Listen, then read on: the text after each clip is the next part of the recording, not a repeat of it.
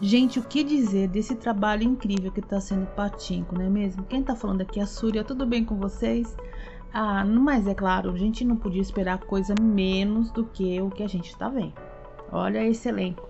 Kim Yeon maravilhosa, incrível, vozinha da Coreia.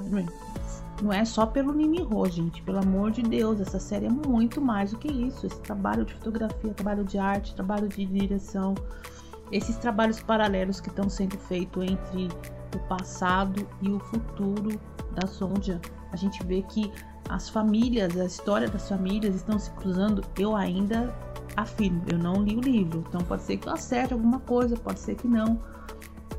Mas é meio óbvio, né, que o Hansu não ia deixar passar batido que uh, não sei se ela é amada dele ou não, se era só um cacho, mas com certeza ele estava prestando atenção no filho. Se ele gosta dela ou não já é uma outra história, mas com certeza ele queria que o filho ficasse bem, pelo menos enquanto ele está dentro do ventre da mãe. Então, dentro dessa situação, meio óbvio que ele ia comprar o relógio. Na hora que ela foi ofertar o relógio, eu falei: "Ah, está vendendo o relógio, ele vai comprar". E comprou e deu um bônus ali de uns dezinho. Que mais? Ah, sobre o passado do Salomon é interessante que no, no passado dela ela conseguiu é, contornar o problema e no futuro ele perdeu a oportunidade do emprego, perdeu o emprego. E perdeu mesmo, né? Não perdeu a chance, perdeu o emprego, perdeu tudo. E eu não entendi o que, que vai ser dessa Hannah.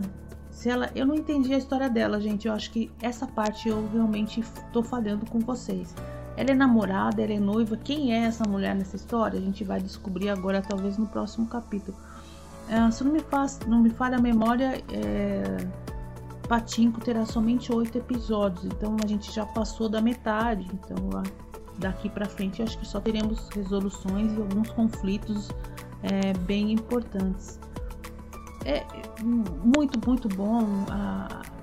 eu acho que agora o futuro deles vai se resolver de uma maneira, não somente sobre falar assim, olha o que eu deixei para trás, sabe? Aquele arroz que era tão caro que de repente a sonja do passado deixou e era tão difícil conseguir e a primeira coisa que ela provou quando chegou uh, no Japão, né, quando foi ver a cunhada e tudo mais.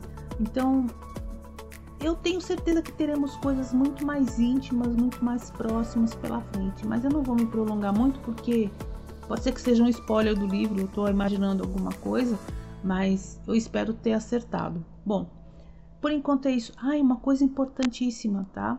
É, pra curiosidade, gente, naquela cena que a Sonja ficou de ladinho, que eles tiveram um momento íntimo, é exatamente daquele jeito quando você está grávida.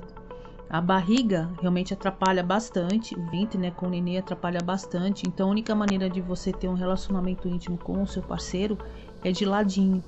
E eu senti realmente muita intimidade, muita força naquela cena porque foi a primeira vez que ela teve um contato com ele e ela nem gostava dele.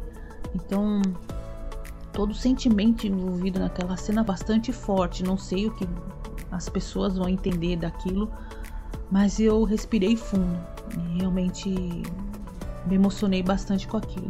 E aí, Vicky, o que você tá achando de Patinco, essa obra de arte? Bom, quem tá falando aqui é a Súria e até semana que vem.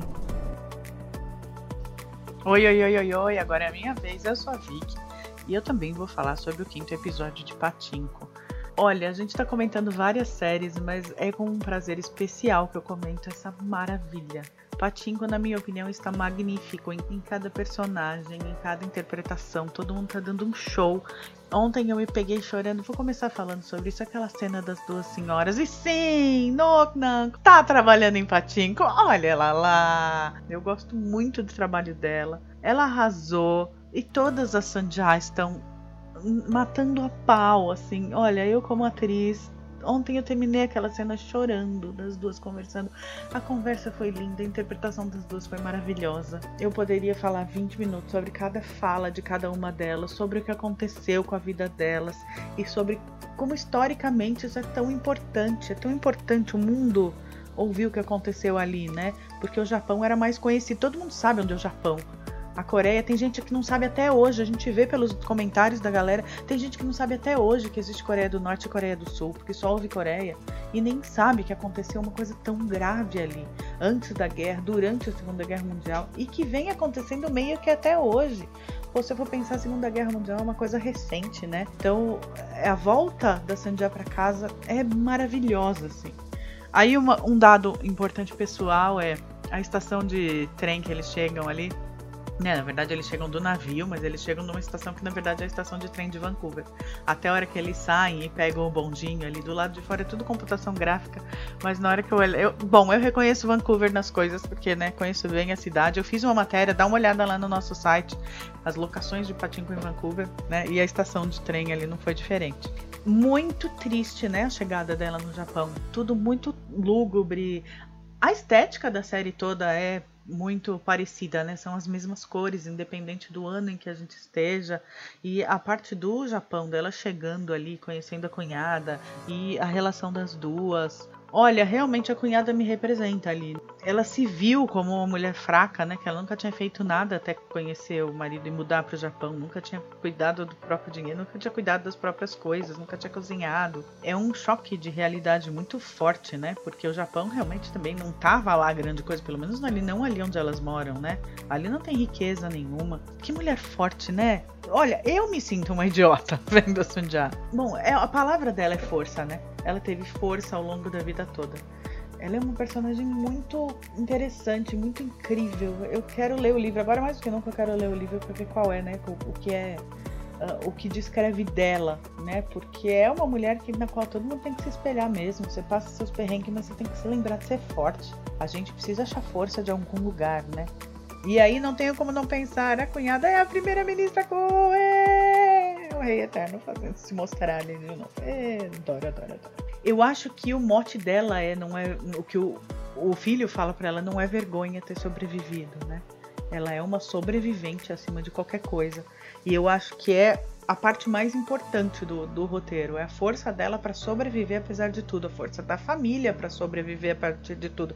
Eu não sei se vocês conhecem uma coisa linda chamada constelação familiar, mas essa série tem muita constelação familiar. O Solomon tá passando agora o que. tá vendo a força que a avó dele tinha. Ele tá tendo uma jornada ética, né? Ele podia ter dinheiro fácil ali, às custas realmente do sofrimento dos ancestrais dele, porque aquela senhora que não vendeu a casa falou muito bem. Isso é. Nossa, aquilo teve uma força incrível também, né? Uh, que é o sangue dela sendo vendido ali, para quem os torturou por tanto tempo. É o sangue da família dela. E ele tá jogando tudo fora, assim, e ainda conhecer pessoas que um dia ele conheceu num outro momento da vida, mas o cara que fala para ele, aquela pessoa que era, que eu era, eu não sou mais, e hoje em dia eu não tô, não, não tenho nada, mas sou muito feliz. Lindo aquilo. Olha, eu, a série tá incrível. A parte de que o Hansu sabia que ela tava lá e tá olhando ela de perto e provavelmente vai continuar olhando ela de perto. Foi importante no sentido de comecei vendo a série pelo Lee Min-ho, fiquei porque ela está maravilhosa. Ah, isso acabou sendo até um dado pequeno perto de tudo que está acontecendo. Eu tentei aqui colocar em cinco minutos de palavras, mas está difícil. É muito, muito boa. Eu tô encantada com tudo, com absolutamente tudo. Eu não tenho também um ar para falar mal de patinho. É isso, galera. Uma excelente semana para vocês. Espero que a gente continue sendo brindado por essa obra de arte. E a gente se vê semana que vem. Vamos continuar assistindo Patinco juntos. Beijão! Esse é o NunaCast. Siga a gente. Momento que é drama. Tchau, tchau.